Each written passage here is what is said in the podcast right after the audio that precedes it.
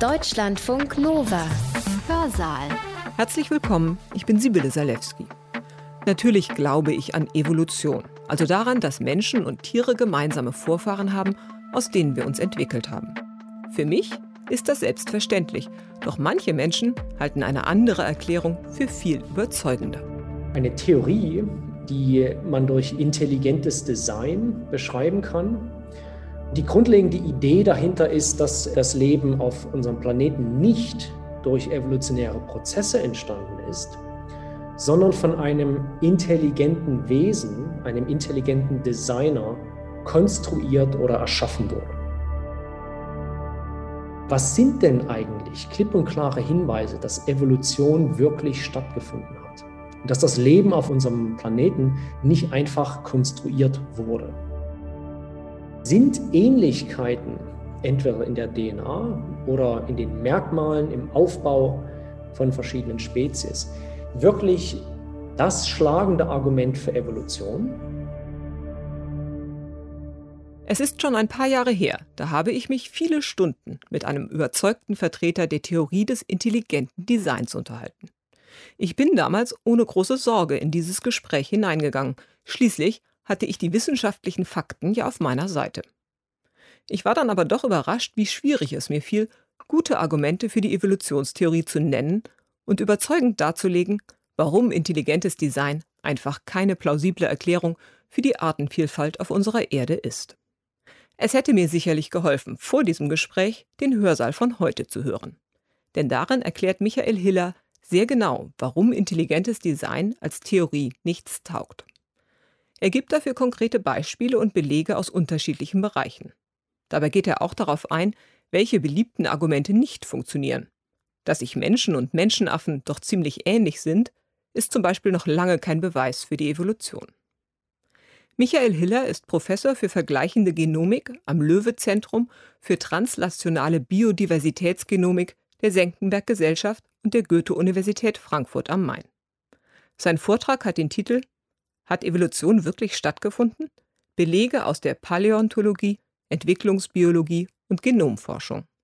Er hat diesen Vortrag am 14. April 2021 für die Senckenberg Gesellschaft für Naturforschung online gehalten, im Rahmen der Vorlesungsreihe Bauplan der Natur, wie Genomik unseren Blick auf die biologische Vielfalt revolutioniert. Ich wünsche euch viel Spaß beim Zuhören. Hat Evolution wirklich stattgefunden? Und was sind eigentlich die Belege aus verschiedenen Bereichen, ähm, von der Paläontologie bis zur Entwicklungsbiologie und auch der modernen Genomforschung, die diese Frage eigentlich ganz klar mit einem Ja beantworten? Gut, was besagt Evolution eigentlich? Evolution besagt, dass alle Arten, die auf unserem Planeten zu finden sind, auf einen gemeinsamen Vorfahren zurückgehen. Und man kann diese Abstammungsverhältnisse meist, nicht immer, aber meist über solche baumartigen Strukturen darstellen. Und die zeigen, dass es einen gemeinsamen Vorfahren gegeben haben muss, aus dem sich alle Bakterien, die Archeen und auch die Eukaryoten, also die Lebewesen, die einen echten Zellkern besitzen, entwickelt haben. Und um das vielleicht ähm, etwas plastischer zu machen, wenn wir in diesen Ast der, der Tiere mal näher hineinzoomen und auf die 450 Millionen Jahre von Wirbeltierevolution schauen, dann sehen wir, dass es ähm, beschreibt diese Baumstruktur, wie diese verschiedenen Gruppen von Wirbeltieren miteinander verwandt sind. Wir sehen also, dass zwischen Mensch und Maus, also zwei Säugetieren, es einen Vorfahren gegeben haben muss, der ungefähr vor 90 Millionen Jahren gelebt hat und aus dem sich diese beiden Arten entwickelt haben. Genauso gab es ungefähr vor 310 Millionen Jahren einen Vorfahren, aus dem sich all diese Säugetiere auf der einen Seite und alle Vögel entwickelt haben und so weiter. So kann ich also darstellen, wie diese verschiedenen Gruppen, Säugetiere, Vögel, Frösche und Fische miteinander verwandt sind. Evolution basiert auf zwei wesentlichen Prinzipien. Und das eine Prinzip ist Variation. Das heißt, es gibt Unterschiede zwischen Individuen einer Art. Und dazu habe ich Ihnen hier ein Beispiel von diesen äh, hübschen Flamingos rausgesucht.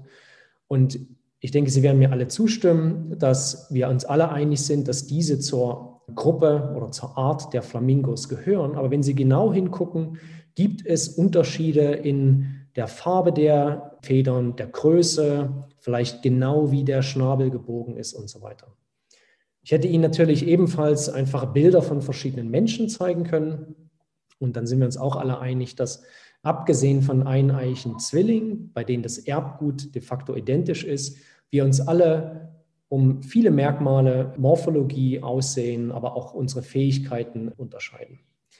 Und wichtig ist hier, dass die Unterschiede zwischen den Individuen oftmals an die Nachkommen vererbt werden können. Und es liegt einfach daran, dass ähm, viele Merkmale von der Morphologie bis hin zur Physiologie, Metabolismus als auch Verhalten eine genetische Grundlage haben und mit der DNA-Sequenz, wo diese Merkmale kodiert sind, an die Nachkommen, also unsere Kinder, weiter vererbt werden können. Der zweite große Baustein, um Evolution an sich zu verstehen, ist Selektion. Selektion, also natürliche Auslese, lässt sich auch beschreiben durch das Survival of the Fittest.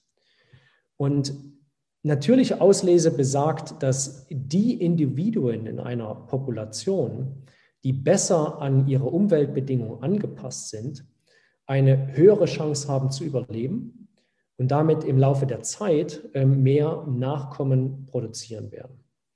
Und wenn wir jetzt diesen Prozess über mehrere hundert oder vielleicht tausend Jahre sozusagen durchspielen würden, dann würden sich also die Merkmale oder Individuen, die aufgrund von gewissen Merkmalen sich an ihre Umwelt besser angepasst, angepasst sind, sich im Vergleich zu anderen Individuen durchsetzen.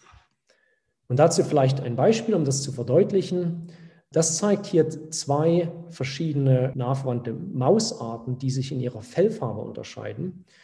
Und wenn ich Sie jetzt fragen würde, welche von diesen beiden Mäusen ist auf diesem hellen, sandigen, steinigen Untergrund besser angepasst, dann ist die Antwort ganz klar, dass diese Maus sehr gut getarnt ist, während diese Maus sehr, sehr auffällig ist.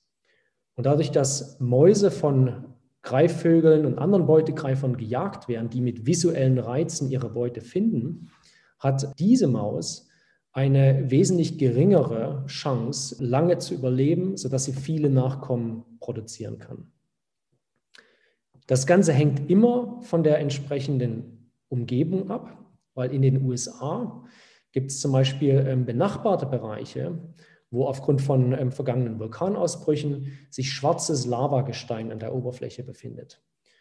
Und in diesem Hintergrund ähm, ist natürlich eine dunkle Maus wesentlich besser getarnt und angepasst als eine helle Maus, die ganz klar hervorstricht und damit wesentlich einfacher aufzufinden ist. Und das ist an der Stelle nicht nur Theorie, sondern Studien von Hopi Högstra und ihren Kollegen von der Harvard University haben diesen Selektionsvorteil, den die gut angepassten Mäuse besitzen, wirklich bewiesen. Und was sie gemacht haben, ist, Tonattrappen von diesen Mäusen herzustellen. Und einen Teil dieser Tonattrappen haben sie mit einer haben sozusagen hell angestrichen und einen anderen Teil dunkel dann haben Sie eine gleiche Anzahl von diesen Tonattrappen in einem hellen Umfeld und im dunklen Umfeld ausgelegt. Und dann nach einem Prozess von vielleicht zwei Wochen sind sie hergegangen und haben all diese Tonattrappen wieder eingesammelt und haben gezählt, wie viele von den Tonattrappen mit welcher Farbe haben Kratzspuren, die darauf hinweisen, dass die Tonattrappe von einem zum Beispiel Greifvogel verwechselt wurde, eine Maus zu sein. Und da zeigte sich ganz klar, dass auch einige von den Tonattrappen, die ganz gut getarnt sind, angegriffen wurden.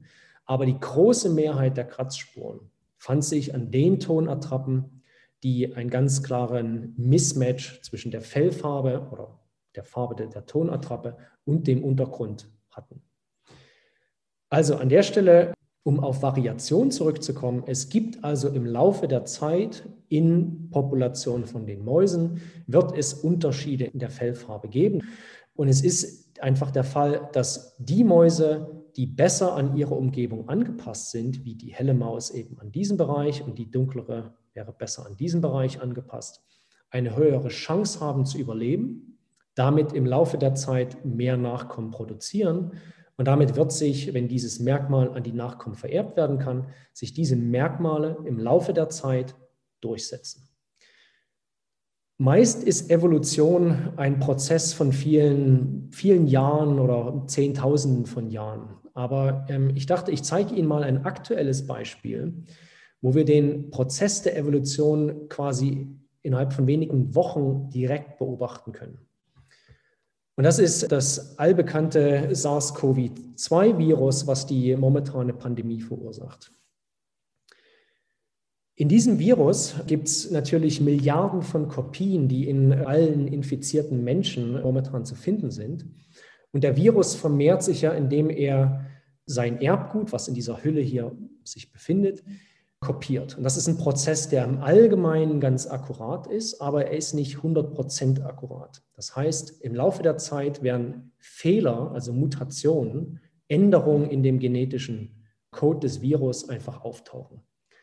Viele von diesen Mutationen haben entweder keinerlei Auswirkung, das heißt, die haben für den Virus keinen Vorteil oder auch keinen Nachteil.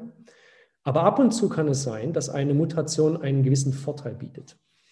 Und das ist exakt das, was mit der sogenannten B117 oder die sogenannte britische Variante passiert ist. Das ist eine Mutation, die in diesem sogenannten Spike-Protein, also einem Oberflächenprotein dieses Virus aufgetreten ist. Und dieser Virus gelangt in die Wirtszellen, um sich dort zu vermehren, indem er an einen sogenannten ACE2-Rezeptor, der an den menschlichen Zellen ähm, an der Oberfläche sich befindet, an diesen Rezeptor bindet der Virus mit diesem Spike-Protein, das ist so eine Art Schlüssel-Schloss-Prinzip, und gelangt dadurch in die Wirtszelle. Die Mutation sorgt jetzt dafür, dass es diesem Virus wesentlich einfacher ist, stärker an diesen Rezeptor zu binden. Man kann also sagen, dass dieser Schlüssel jetzt wesentlich besser in das Schloss passt. Deshalb hat aufgrund dieser Variation hat dieser Typ des SARS-CoV-2-Virus einen Vorteil, weil es gelingt ihm einfacher, in die Wirtszellen zu gelangen. Er kann sich, hat dadurch eine höhere Chance, sich im menschlichen Körper zu vermehren und damit, dadurch, dass wir den Virus ähm, über die Luft ausatmen und damit andere Leute infizieren, hat er eine höhere Chance, sich sozusagen durchzusetzen. Und das ist ein Prozess, den kann man sehr gut sehen. Das ist Daten vom Robert Koch Institut hier, dass in diesem Jahr in der Kalenderwoche 4 war der Anteil von den Proben, die man, ähm, wo man das Virengenom sequenziert hat, wo diese britische Variante, die also einfach zuerst in Großbritannien aufgetreten ist oder bekannt wurde, ähm, betragt dieser Anteil 6 Prozent. Und Sie können hier sehen an dieser Grafik, dass im Laufe von wenigen Wochen dieser Virus in Kalenderwoche 12 schon 88 Prozent der untersuchten Proben ausmachte. Das ist also ein Beispiel, wo Evolution sehr, sehr schnell passieren kann. Wie gesagt, der Grund, warum sich diese Variante ausbreitet, ist einfach ein Selektionsvorteil. Jetzt habe ich Ihnen Evolution erklärt und was die grundlegenden Prinzipien sind. Und jetzt gibt es eine Theorie, die man durch intelligentes Design beschreiben kann. Und die grundlegende Idee dahinter ist, dass das Leben auf unserem Planeten nicht durch evolutionäre Prozesse entstanden ist, sondern von einem intelligenten Wesen, einem intelligenten Designer konstruiert oder erschaffen wurde. Und diese Fragestellung ist in Deutschland vielleicht jetzt nicht so vorrangig, aber als ich mehrere Jahre in den USA war, war das zu dem damaligen Zeitpunkt ein ziemlich heiß debattiertes Thema. Wenn wir uns mal mit der Aussage beschäftigen, dass Menschen und Tiere gemeinsame Vorfahren haben, und zu dieser Aussage haben Leute Umfragen durchgeführt, wie viele Menschen in verschiedenen Ländern dieser Aussage zustimmen und wie viele diese Aussage ablehnen. Dann sehen wir, dass in Ländern wie Island oder Dänemark oder Schweden sind es 80 Prozent, die dieser Aussage zustimmen. Das sind Daten hier von 2006. Deutschland befindet sich anscheinend hier irgendwo in der Mitte mit ähm, irgendwas über 70 Prozent stimmen zu, aber 20 Prozent sagen, die Aussage ist falsch. Und in den USA stimmen dieser Aussage nur 40 Prozent zu, 20 Prozent sind unentschieden und 20 Prozent sagen, diese Aussage ist falsch. Und deshalb denke ich, es ist ganz interessant, sich mal zu beschäftigen damit, was sind denn eigentlich klipp und klare Hinweise, dass Evolution wirklich stattgefunden hat und dass das Leben auf unserem Planeten nicht einfach konstruiert wurde. Und dazu muss ich sagen, ich habe jetzt nicht Evolution studiert, sondern Teilbereich der Informatik. Und ich hatte mich selber auch mit dieser Frage nie so wirklich tief beschäftigt, sondern habe das so immer so ein bisschen als einfach gegeben, aufgrund von Schulwissen, womit ich mich dann halt im Laufe des Studiums und meiner Promotion beschäftigt habe. Und wenn Sie mir die Frage vor ein paar Jahren gestellt hätten, dann hätte ich wahrscheinlich als Antwort gesagt, dass verschiedene Spezies doch ganz viele Ähnlichkeiten aufweisen. Und um das zu verdeutlichen, möchte ich vielleicht ein Beispiel von Ähnlichkeiten auf der morphologischen Ebene einfach bringen. Hier sind verschiedene Vordergliedmaßen gezeigt. Das sind zum einen Arme vom Mensch, das sind die Beine von Katzen. Bei Walen wurden die Vordergliedmaßen zu Flippern, zum Schwimmen modifiziert und Fledermäuse benutzen ihre Vordergliedmaßen als Flügel. Und klar haben diese Vordergliedmaßen eine andere Gestalt, aber wenn man auf die grundlegenden Bauelemente guckt, also die verschiedenen Typen an Knochen, dann erkennt man, dass all diese Gliedmaßen mit ihren verschiedenen Funktionalitäten einen gemeinsamen Grundplan haben. Es gibt Oberarmknochen, es gibt die beiden Unterarmknochen und dann gibt es verschiedene Elemente der Hand. Und auch diese finden sich, auch wenn die Hand als Gelenk bei Walen nicht mehr und Delfinen nicht mehr zu steuern ist, weil all diese Knochen miteinander verschmolzen sind, können wir trotzdem sehen, dass es Ähnlichkeiten in dem Aufbau der verschiedenen Vordergliedmaßen gibt. An der Stelle erkennen wir grundlegende Ähnlichkeiten, aber trotzdem auch Unterschiede. In der DNA allerdings, also unserem Genom, gibt es Bereiche, bei denen die Abfolge dieser ACGT-Buchstaben über große evolutionäre Zeiträume und ganz verschiedene Spezies, Mensch, verschiedene andere Säugetiere, Huhn, Zebrafinch, also ein weiterer Vogel, bis hin zum Frosch, wo Teilbereiche dieser Sequenz identisch sind.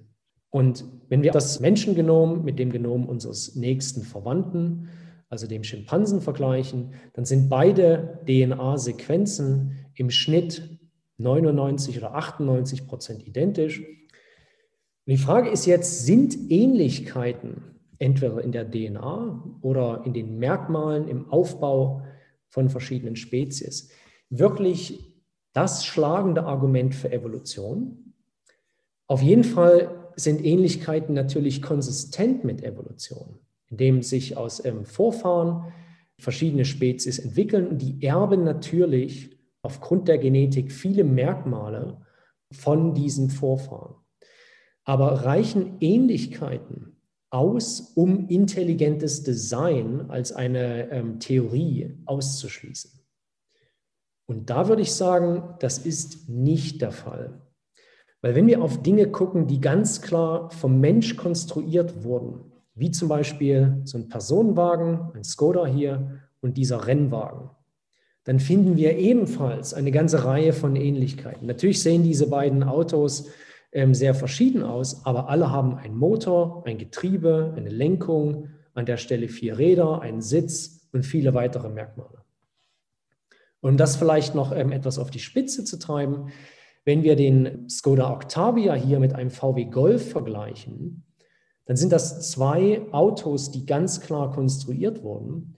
Aber unter der Haube sozusagen ist de facto der Großteil der Technik, der dort verbaut wird, identisch. Das betrifft den Motor, das Getriebe, die Schaltung, viele andere Aspekte. Und der Grund hierfür ist einfach, dass beide diese Autos von ein und derselben ähm, Firma Volkswagen hergestellt werden. Also Ähnlichkeiten reichen eigentlich nicht aus, um intelligentes Design als eine Theorie auszuschließen. Gut, was sind dann also ähm, Hinweise, die ganz klar belegen, dass Evolution stattgefunden hat? Und dazu habe ich fünf verschiedene Bereiche rausgesucht, die ich kurz erklären möchte und zu denen ich Ihnen verschiedene Beispiele zeigen möchte. Und der erste Punkt sind Fossilien und ganz speziell nicht einfach nur Fossilien, also Sachen, die belegen, dass es in der Vergangenheit verschiedene Spezies gab, sondern Übergangsformen, die wir in dem Fossilienrekord finden können. Und das Beispiel, was ich Ihnen bringen möchte, zuerst ist ein Bindeglied, eine Übergangsform während der Evolution von ähm, Flossen zu Gliedmaßen. Wenn wir nochmal auf diesen ähm, vereinfachten Baum der Wirbeltiere schauen, dann haben Fische als Gliedmaßen Flossen. Die bestehen aus sogenannten Flossenstrahlen. Und alle anderen Landwirbeltiere, die sogenannten Tetrapoden, also Frösche, Vögel, Säugetiere, Reptilien etc., die bestehen aus Gliedmaßen, die ein Ellenbogengelenk, ein Schultergelenk haben und eben irgendeine Form von meist modifizierter Hand. Dazu kurz, also ähm, Fossilien sind im Endeffekt versteinerte Reste früherer Lebewesen. Und was wichtig ist, wir können die Gesteine, in denen wir diese Fossilien finden, datieren. Das geht zum Beispiel über den ähm, Zerfallsprozesse von radioaktiven Isotopen, wo man rückrechnen kann, wie alt die Gesteine sind. Und was Paläontologen dann machen, ist, die bestimmen im Endeffekt die Gesteinsschicht oben drüber und die Gesteinsschicht ähm, unten drunter. Und dann hat man eine Zeitspanne, in der das Fossil gelebt haben muss. Die Geschichte, die ich Ihnen jetzt, ähm, und das Beispiel, was ich Ihnen jetzt erzählen möchte, stammt von Neil Schubin und Tiktaalik, was ein wichtiges Fossil ist, eine Übergangsform, die ein Bindeglied zwischen der Evolution von Flossen und Gliedmaßen darstellt. Und zwar, wenn wir jetzt uns mit Fossilien beschäftigen, dann finden sich in ähm, Fossilien, die mehr als 380 Millionen Jahre alt sind, innerhalb der Wirbeltiere, ausschließlich Arten und Fossilien, die Flossen besitzen, also ähnlich mit den Fischen sind. Und erst ab einem Zeitpunkt von ungefähr 365 Millionen Jahren finden wir Fossilien, die den Landwirbeltieren ähneln und die Gliedmaßen haben.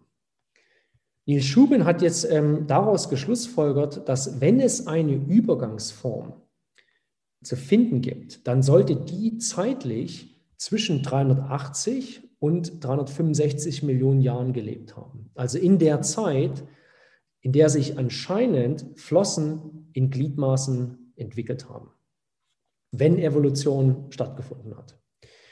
Und was Neil Schubin gemacht hat, ist, er hat aufgrund von geologischen Karten nach Oberflächengestein gesucht, was ungefähr 375 Millionen Jahre, also ungefähr in der Mitte der Zeitspanne, alt ist. Und weiterhin nach Gestein, was die Möglichkeit hat, Fossilien zu beherbergen, was nicht für alle Gesteine aufgrund von verschiedenen Drücken und ähm, anderen Merkmalen im Endeffekt der Fall ist.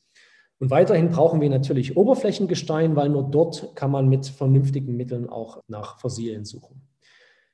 Solches Gestein ist relativ selten, findet sich aber in dem Ellesmere Island, was eine nördliche Region quasi im Polarmeer von Kanada ist. Und dort hat Neil Schubin also eine Expedition geplant und in der ersten Expedition fand er primär Fossilien, die auf Haie und andere Tiefseefische hinwiesen. Hat also geschlussfolgert, dass er in einem Bereich war, der eher tieferes Meer zu der damaligen Zeit gewesen ist. Und jetzt, um ein, eine Übergangsform von Wasser zu Land mit Gliedmaßen zu finden, ist vermutlich flache Uferbereiche der bessere Ort, um nach solchen Übergangsformen zu suchen. Und um vielleicht zu verdeutlichen, dass dieser Prozess der Wissenschaft zum Teil sehr lange und, und aufwend, dauern kann und sehr aufwendig ist, Neil Schubin hat drei weitere Expeditionen gemacht, was jedes Mal ein gigantischer Aufwand ist, dort mit Hubschraubern einzufliegen, für mehrere Wochen dort zu kampieren, jeden Tag ähm, verschiedene Bereiche nach Fossilien zu untersuchen. Und erst in der vierten Expedition wurde er fündig und hat das Tiktaalik, was ein ähm, Inuit-Wort ist, also ein, das dieses Fossil gefunden. Und man kann mit diesem Fossil ganz klar zeigen, dass es das Lebewesen im Endeffekt eine Mischung aus Fisch und Landwirbeltier darstellt. Auf der einen Seite hat es nach wie vor Schuppen und ähm, flossenartige Gliedmaßen. Also man findet immer noch diese Flossenstrahlen in den Gliedmaßen. Auf der anderen Seite gibt es einen rudimentären Ellenbogen, ein Handgelenk, Und weiterhin Merkmale von Tetrapoden, in, dass es einen ähm, Hals gibt und an der Stelle Augen auch auf der Oberseite. Das macht Sinn, wenn dieses Lebewesen irgendwo in den flachen Uferregionen und zum Teil schon an Land gelebt hat, wo eben das nach oben gucken einfach wichtig ist, um sich zu orientieren. Es ist möglich, dass ähm, solche Übergangsformen vom Land zu Wasser nicht nur im Laufe der Evolution vor ungefähr 365 Millionen Jahren sich entwickelt haben, sondern es gibt Spezies wie diesen Fisch hier, den Matzgibber oder, oder Schlammspringer, der vielleicht eine Übergangsform darstellt, die zu momentaner Zeit lebt. Dieser Fisch, wie hier dargestellt, kann sich auf seinen ähm, Flossen auch auf ähm, Lamm, ähm, Land und Schlamm abstützen, kann längere Zeit an Land überleben. Und wer weiß, was in den nächsten Millionen Jahren, wo sich diese Spezies hin evolvieren wird. Weitere Beispiele für Übergangsformen. Hier ist ein Fossil einer Schlange gezeigt. Und zwar ist hier der, der Hinterteil der Schlange, der eigentlich hier sein müsste, abgetrennt und befindet sich in dieser Gesteinsschicht hier. wenn Sie in diesen Bereich näher reinschauen, dann erkennen Sie rudimentäre Beine. Heutige Schlangen haben keinerlei Beine mehr oder nur noch ganz kleine Anhängsel im Endeffekt. Und das ist also eine Übergangsform, die dokumentiert, dass sich Schlangen als gliedmaßenlose Reptilien von anderen Reptilien entwickelt haben, die Arme und Beine besaßen. Und vielleicht ähm, als drittes Beispiel, das ist der Archaeopteryx oder der Urvogel, was eine fantastische Übergangsform ist, die eine Mischung aus Vogel und Reptil darstellt. Diese Spezies hat noch Zähne, was ein typisches Merkmal von Reptilien ist, aber alle Vögel, die zur heutigen Zeit leben, haben ähm, im Schnabel keinerlei Zähne mehr. Genauso hat diese Übergangsform noch einen langen Schwanz, ebenfalls typisch für seinen verknöcherten Schwanz, eine Schwanzwirbelsäule, typisch für Reptilien, nicht mehr zu finden bei heutigen Vögeln. Und auf der anderen Seite, wie man hier ganz klar sieht, hatte dieser, diese Spezies bereits Flügel und Federn, also Merkmale von Vögeln.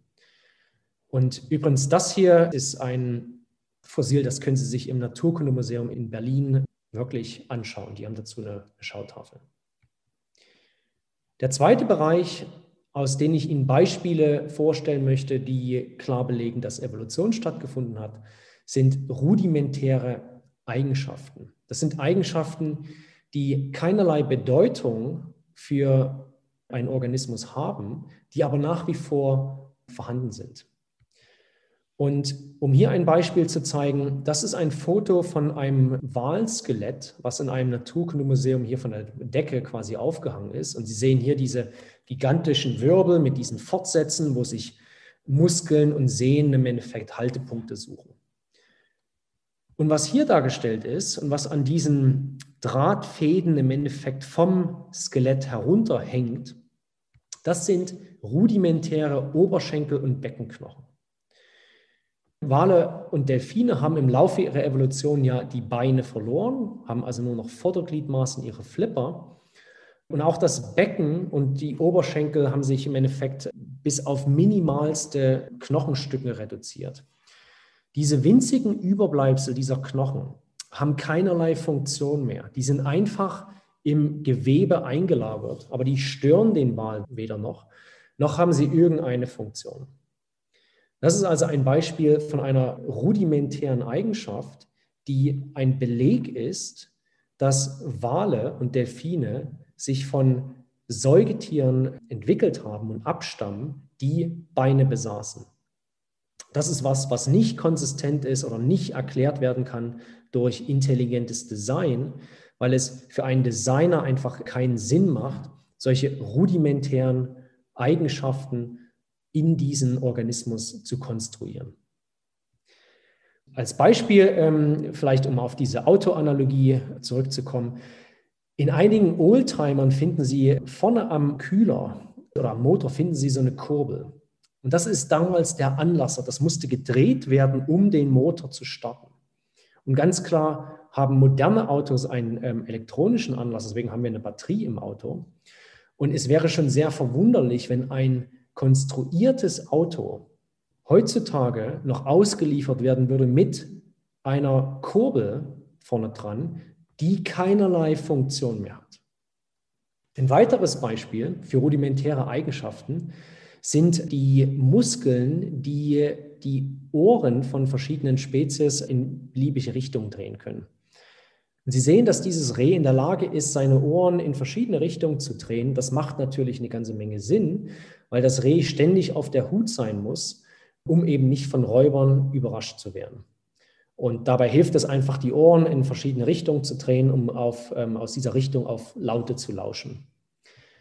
Diese Bewegung der Ohren wird von Muskeln gesteuert und diese Muskeln finden sich ebenfalls beim Mensch. Und es gibt einige Menschen, die nach wie vor in der Lage sind, ihre Ohren zu bewegen. Ich bin einer der Glücklichen, die diese Fähigkeit nach wie vor haben. Ich kann ebenfalls meine Ohren bewegen. Jetzt können Sie für sich selber alle oder vielleicht nachher mit einem Spiegel testen, ob Sie ebenfalls diese Fähigkeit besitzen. Aber es ist eine rudimentäre Eigenschaft. Die Bewegung der Ohren hat für den Mensch keinerlei Bedeutung. Man könnte also einen Mensch genauso gut konstruieren ohne diesen Muskel und der Mensch würde genauso gut ähm, und genauso fit sein. Die Tatsache, dass wir diese Muskeln noch besitzen und zum Teil einige Menschen können diese noch ansteuern, deutet also darauf hin, dass wir Menschen uns von anderen Tieren entwickelt haben, die diese Fähigkeit haben und auch aktiv benutzen, um eben in verschiedene Richtungen zu lauschen. Der dritte Bereich, über den ich sprechen möchte, ist Belege aus der Entwicklungsbiologie. Was hier dargestellt ist, sind zu verschiedenen Embryonalstadien die Entwicklung der Gliedmaßen. Und Sie sehen, dass in der Gliedmaßenentwicklung, einem ganz frühen Zeitpunkt, bildet sich eine sogenannte Gliedmaßenknospe. Das ist ein Bereich, wo es ähm, in der Körperachse eine, eine Verdickung gibt. Dort gibt es Zellwachstum. Und dieser Bereich wächst dann im Laufe der Entwicklung heraus. Und zu späteren Zeitpunkten differenziert sich das Gewebe dann in die verschiedenen Oberarm-, Unterarmbereiche und ähm, eben die verschiedenen Finger oder Zehen entwickeln sich dann. Jetzt hatte ich schon angesprochen, dass Delfine und Wale Säugetiere sind, die Gliedmaßen, ihre Beine verloren haben. Und wenn wir jetzt also einen Wal oder einen Delfin konstruieren würden, dann würden wir den logischerweise ohne Beine am Reißbrett entwerfen. Und wenn man sich aber die Entwicklung von einem Delfin anguckt, und das ist hier ein Beispiel zum Entwicklungszeitpunkt ungefähr 24 Tage, dann sehen Sie hier die Gliedmaßenknospe für die Vordergliedmaßen, also die, die, die Flippers. Und interessanterweise finden Sie hier an der Stelle eine Gliedmaßenknospe für Beine. Das heißt, der Delfin beginnt zu einem frühen Zeitpunkt ein genetisches Programm, was eigentlich dazu da ist, Beine zu entwickeln. Wenn wir jetzt an einem späteren Zeitpunkt schauen, dann findet man, dass diese Vordergliedmaßen weiter ähm, herauswachsen und differenzieren. Flippers im Endeffekt bilden sich ja. Und die Zellen, die in dieser Gliedmaßenknospe für die Beine zu finden sind, die sterben ab. Diese Knospe verschwindet und das erklärt, warum der erwachsene Delfin im Endeffekt keinerlei Beine hat. Aber in der initialen Entwicklungsphase macht der Delfin eine Entwicklung durch, wie sie bei anderen Lebewesen, die Arme und Beine besitzen, ebenfalls zu finden sind. Das ist also ein, ein Beleg, dass Delfine, ein weiterer Beleg, dass Wale und Delfine sich von Lebewesen entwickelt haben, die Arme und Beine besaßen. Ein weiteres sehr interessantes Beispiel ist die Augenentwicklung bei Plattfischen. Und das hier ist das größte Exemplar, was ich in der Lage war, aus dem Meer selber zu angeln. Worauf ich hinaus will, ist, dass bei diesen Plattfischen, also die ganz flach sind, und sich meist auf der Meeresboden aufhalten, dass beide Augen sich auf der Oberseite des Fisches befinden. natürlich macht das eine ganze Menge Sinn, weil wenn dieses Auge sich auf der anderen Seite befinden würde, würde es erstens nicht viel sehen können und zweitens, wenn der Fisch sich nah am Meeresboden bewegt, dann vermutlich gibt es Verletzungen, Entzündungsgefahren. Das ist einfach keine gute Idee. Wenn wir jetzt einen Plattfisch entwerfen würden, würden wir den selbstverständlich so entwerfen, dass sich beide Augen schon auf der Oberseite des Fisches entwickeln. interessanterweise, was ähm, in der Entwicklung von Plattfischen passiert, ist Folgendes. Dass ganz junge Plattfische im Endeffekt senkrecht in der Wassersäule stehen und wie alle anderen Fische ebenfalls Augen auf der linken und rechten Seite haben. Und im Laufe ihres Erwachsenwerdens wandert dann das eine Auge quasi einmal über den ganzen Kopf auf die Oberseite. Und im Laufe dieses Migrationsprozesses ändert dann der Fisch seine Richtung, wie er in der Wassersäule steht, sodass er als adulter Fisch eben im Endeffekt auf der Seite auf gut Deutsch liegt. Und zu diesem Zeitpunkt sind dann beide Augen auf der Oberseite zu finden. Und jetzt können Sie sich vorstellen, dass dieser Prozess, das eine Auge von der linken auf die rechte Seite rüberwandern zu lassen, ist mit Sicherheit alles andere als einfach. Und als Konstrukteur, als intelligentes Wesen würde wahrscheinlich niemand auf die Idee kommen, so einen verrückten, komplizierten Mechanismus im Endeffekt zu entwerfen. Das ist aber genau das, was bei diesen Plattfischen passiert. Und es ist ein weiterer Beleg, der konsistent mit Evolution ist und der besagt, dass Plattfische sich von Fischen entwickelt haben, die eben aufrecht in der Wassersäule stehen und die Augen links und rechts in ihrem Schädel haben. Der vierte Teil möchte ich über die Biogeografie sprechen. Und zwar kann man die Verteilung von verschiedenen Arten, wie sie auf unserem Planeten zu finden sind, oftmals nur durch evolutionäre Prozesse erklärt werden. Und vielleicht das beste Beispiel, das werden Sie sicherlich kennen, sind Eisbären und Pinguine. Beides sind Spezies, die extrem gut an kalte polare Regionen angepasst sind. Trotzdem finden wir Eisbären ausschließlich in der Arktis und wir finden Pinguine ausschließlich in der Antarktis und einigen Regionen im, auf der Südhalbkugel. Warum ist das so? weil sich Eisbären von anderen Bären, die auf der Nordhalbkugel leben, entwickelt haben. Und genauso sind ähm, Pinguine von anderen Vögeln evolviert, die auf der Südhalbkugel leben. Und das ist ein wesentlicher Widerspruch zu Dingen, die man designt oder entwirft, wie zum Beispiel Eisbrecher, vom Menschen konstruiert, geschaffen für polare Regionen und diese Eisbrecher findet man sowohl in der Arktis als auch in der Antarktis. Und das ist bei diesen Tieren ganz klar nicht der Fall. Ein weiteres Beispiel, über das ich kurz reden möchte, sind die hawaiianischen Inseln. Sie werden vielleicht wissen, dass diese Inseln ähm, entstehen durch einen zentralen Hotspot, wo der Erdmantel sehr dünn ist und die Erdplatte schiebt sich über diesen Hotspot im Laufe der Jahre und der Vulkanismus an der zentral gleichbleibenden Stelle sorgt einfach dafür, dass sich verschiedene Inseln entstehen. Von diesen größeren Inseln ist Kauai mit ungefähr 5 Millionen Jahren die älteste Insel. Und Big Island, auf der der Kilauea-Vulkan immer noch aktiv ist, ist die jüngste Insel. Die ist ungefähr 500.000 Jahre alt. Auf diesen Inseln, und ich hatte die Gelegenheit, Kauai und Big Island selber schon mal zu besuchen, findet man verschiedenste Lebensräume, verschiedenste Vegetationsstufen. Es gibt Berge, es gibt Küstenregionen, es gibt flache Regionen, es gibt Wälder, es gibt Buschland. Also verschiedenste Lebensräume, auf denen man erwarten würde, dass doch dort alle möglichen Säugetiere leben sollten. Und wenn es einen Designer gibt, der Spezies so designt, dass sie gut angepasst an verschiedene Lebensräume sind, warum sollte dieser dann nicht auch die hawaiianischen Inseln mit verschiedenen Säugetieren bevölkern. Allerdings, wenn wir schauen, wie viele einheimische Säugetierearten gibt es denn auf Hawaii, dann gibt es exakt zwei. Das ist auf der einen Seite diese Robbe und auf der anderen Seite ein Vertreter von den fliegenden Säugetierarten, also Fledermäuse. Und das kann erklärt werden dadurch, dass zum einen diese Inseln sehr jung sind und zum anderen diese Inseln vom Rest der Landmassen sehr, sehr, sehr weit weg sind. Die nächste Festlandmasse ist ungefähr 3500 Kilometer weg. Das ist irgendwo hier in den USA. Und damit lässt sich erklären, dass es für die meisten Säugetiere extrem schwierig ist, diese lange Seereise auf sich zu nehmen, um hawaiianische Inseln zu bevölkern.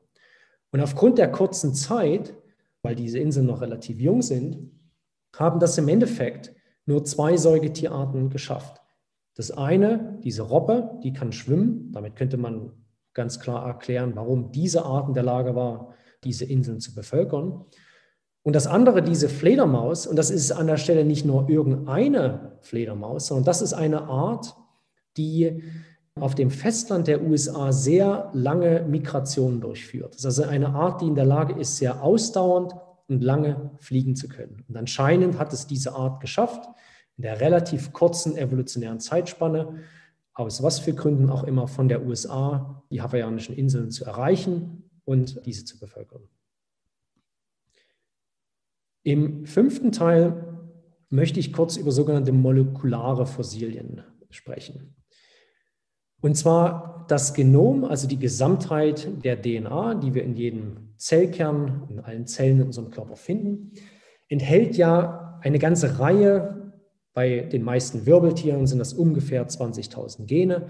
Und diese Gene haben verschiedene Funktionen und diese Gene kodieren für verschiedene Proteine. Und neben dieser großen Masse an funktionalen Genen, also den wichtigen Bausteinen, die wir brauchen eben für Entwicklung und damit unser gesamter Körper, damit die Zellen einfach funktionieren, gibt es eine ganze Menge, und zwar hunderte von Genfossilien, die völlig nutzlos sind, die wir aber in dem Genom finden. Und das ist ein Teil, den meine Gruppe sehr intensiv erforscht. Und das erste Beispiel das ist ein Thema, mit dem ich mich ähm, vor ungefähr zehn Jahren beschäftigt habe, sind Spezies, die kein Vitamin C herstellen können. Und Sie wissen sicherlich, dass der Mensch nicht in der Lage ist, Vitamin C selber herzustellen. Aus dem Grund müssen wir eben Früchte zum Beispiel und Gemüse essen, um eben genügend Vitamin C mit der Nahrung aufzunehmen. Andere Säugetiere, wie zum Beispiel Mäuse, Eichhörnchen, Kaninchen, Delfine, Pferde, Elefanten sind alle in der Lage, selber Vitamin C in der Leber herzustellen. Der Grund, dass der Mensch und auch diese anderen Arten nicht in der Lage sind, selber Vitamin C herzustellen, liegt daran, dass das Gen, was man für Vitamin C-Synthese braucht, kaputt ist. Das ist also, liegt in einer nicht funktionalen Form vor. Das Gen selber funktioniert nicht aber wir finden Überbleibsel dieses Gens in allen Genomen dieser Spezies. Wenn man jetzt ein Meerschwein konstruiert oder irgendwelche von den anderen Spezies und man entscheidet sich als Designer, dass diese Spezies nicht in der Lage ist, Vitamin C zu produzieren, warum sollte ich dann das Gen, was man für Vitamin C-Synthese braucht, in einer kaputten Form in das Genom einbauen?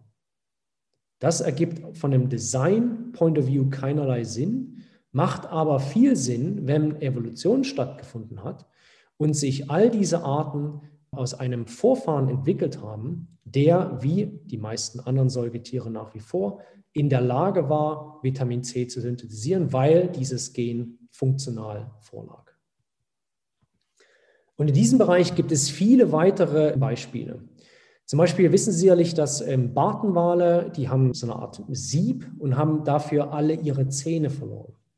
Genauso gibt es andere Säugetiere wie diese Ameisenbären, die eine sehr lange Zunge haben, ausschließlich Termiten fressen, die man nicht mehr groß kauen muss.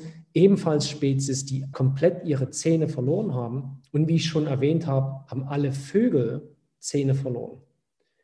In all diesen diversen Gruppen findet man Gene, die für die Zahnbildung und die Entwicklung des Zahnschmelzes verantwortlich sind. Allerdings in einer nicht funktionalen Form. Aber Überbleibsel dieser Gene sind nach wie vor vorhanden. Und als drittes Beispiel, das sind zwei ganz verschiedene Linien, die sich an das Leben im Untergrund angepasst haben. Die leben also in Tunneln unter der Erde, wo es ähm, nahezu ausschließlich dunkel ist. Und diese Spezies haben de facto keine Augen mehr. Was die machen ist, die buddeln diese Tunnel mit ihrer Stirn im Endeffekt, wo vorher mal Augen waren, hat sich das Fell und die Haut geschlossen, um diesen Bereich auch zu schützen. Die sind also blinde Säugetiere. Die können nichts mehr sehen. Trotz alledem finden wir ganz viele Gene, die für die Entwicklung von Augen, die Funktion der lichtempfindlichen Fotorezeptoren ähm, und anderen Funktionen vom Auge wichtig sind. Allerdings in einer nicht funktionalen Form. Gut, ähm, damit um den Vortrag vielleicht kurz zusammenzufassen.